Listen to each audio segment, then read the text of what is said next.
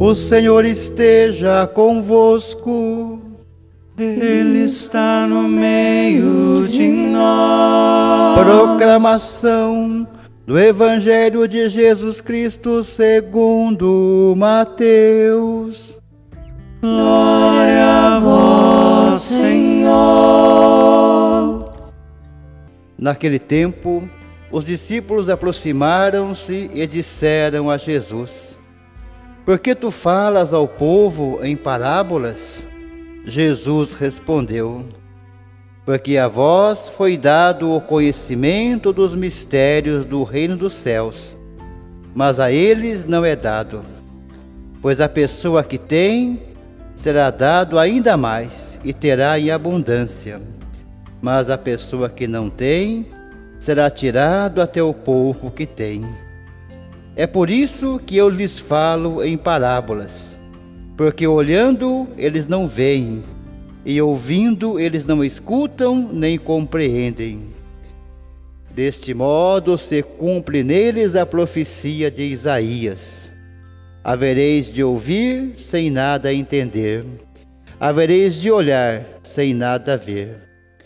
Porque o coração deste povo se tornou insensível. Eles ouviram com má vontade e fecharam os seus olhos para não ver com os olhos, nem ouvir com os ouvidos, nem compreender com o coração, de modo que se convertam e eu os cure. Felizes sois vós, porque vossos olhos veem e vossos ouvidos ouvem. Em verdade vos digo: muitos profetas e justos desejaram ver o que vedes e não viram desejaram ouvir o que ouvis e não ouviram.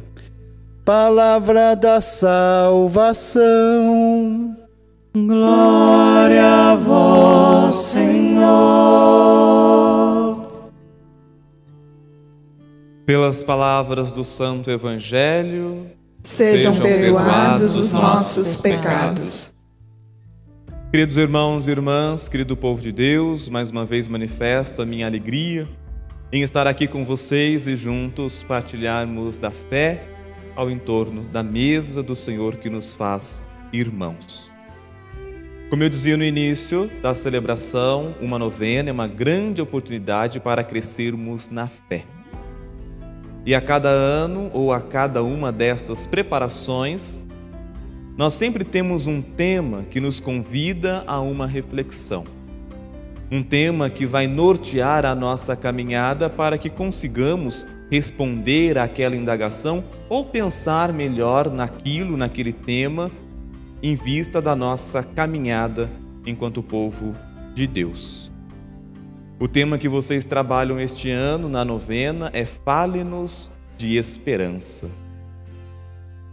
Pensando sobre este tema, meditando, acredito que este tema, fale-nos de esperança, ele mais do que a mim diz também a todos os paroquianos desta paróquia de Santana. E, na verdade, a todos os cristãos. Mas, como estamos na novena desta comunidade, acredito que ele deva, deva falar muito ao coração de cada um de vocês. O mundo em que vivemos com as suas carências, necessidades, com seus medos e inseguranças, dá um grito a todos nós, aos cristãos: fale-nos de esperança. Porque de fato, olhando simplesmente a nossa realidade, às vezes fica difícil ter esperança. Às vezes fica difícil acreditar num amanhã melhor quando a gente vê tanta injustiça, desigualdade, violência, quando a gente liga um programa de televisão e vê milhares de mortes, liga outro, vê muitas cenas de violência e percebe com dificuldade a esperança. Por isso o mundo grita a nós, enquanto cristãos que somos, fale-nos de esperança. E a esperança que nós somos convidados a falar não é a esperança em alguém, não é esperança em algo, não é uma esperança humana que passa. vai nos dizer a palavra: maldito o homem que confia no homem. Também é maldito o homem que coloca a sua esperança no homem ou nas coisas criadas pelo homem.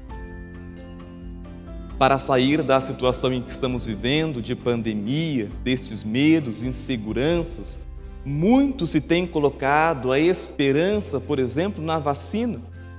Muito se tem colocado a esperança nos cientistas. Muito tem se colocado a esperança nos governantes. Mas a nossa esperança não pode ser reduzida a estas esperas. Porque mais cedo ou mais tarde elas acontecerão. Nós teremos uma vacina, nós estaremos mais protegidos, voltaremos à nossa caminhada quase que na normalidade. E depois disso, o que esperar? O que buscar? Por onde seguir? Por isso, a esperança que o cristão é chamado a falar, é chamado a encher o mundo e aqueles que estão à sua volta, é a esperança que não passa. É aquela esperança cristã enquanto virtude que nos faz desejosos do reino de Deus e desejosos da vida eterna. É esperança por aquilo que não tem fim é esperança em querer viver o eterno. Esta é a esperança que nós somos convidados a anunciar. Olhando a liturgia de hoje, olhando a primeira leitura, nós percebemos um povo que fez uma experiência com Deus, esperou nele por algum tempo, mas depois abriu mão desta presença em sua vida. O profeta Jeremias vai dizer que aquele povo deve recordar, pois Deus se recorda do tempo em quando eles se agarravam em Deus, enquanto eles esperavam no Senhor. Mas, assim que foram conduzidos à terra prometida, assim que alcançaram aquilo que esperavam, uma realidade humana passageira, logo se esqueceram de Deus. O profeta vai dizer: os sacerdotes não se perguntaram de Deus. Os versados na lei, os entendidos, os sabidos, não reconheceram. Os chefes do povo logo lhe viraram as costas. E os profetas começaram a profetizar em nome de Baal. Eles tinham uma esperança naquela libertação passageira. Aquela vida no deserto era penosa por demais, então eles esperavam nela. Esperavam passar aquilo e nada mais. Assim que passou, acabou a esperança que eles tinham em Deus. Deus realizou aquilo que eles desejavam, realizou aquilo que eles esperavam, então passou.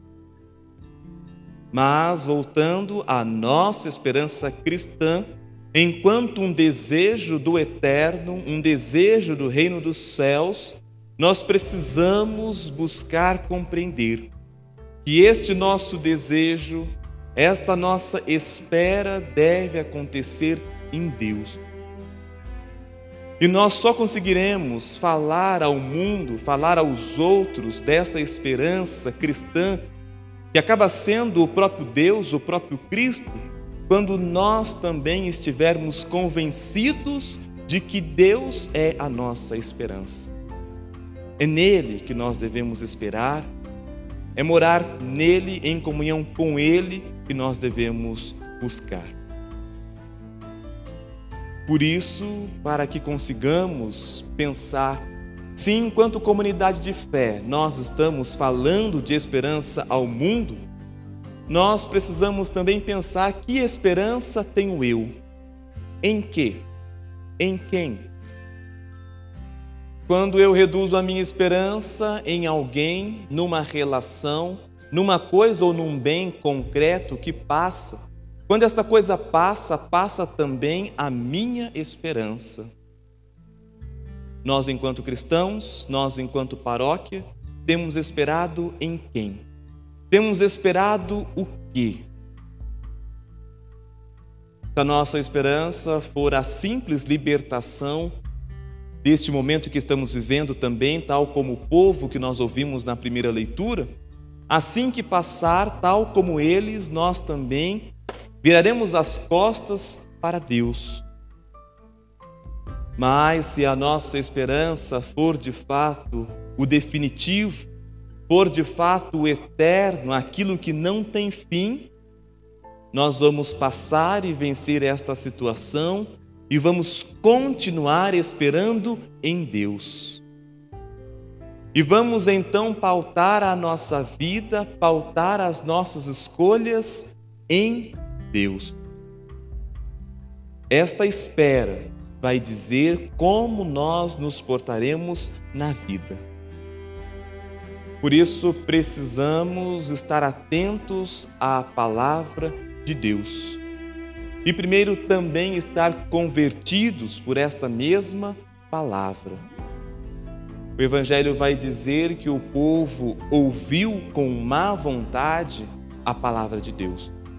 Estavam vendo, mas não enxergavam nada. Estavam ouvindo, mas não compreendiam nada. O coração estava insensível, o coração estava endurecido. Ouviam com má vontade, para não deixar-se compreender e não ter que se converter. Falar de esperança, testemunhar a esperança também passa pela conversão.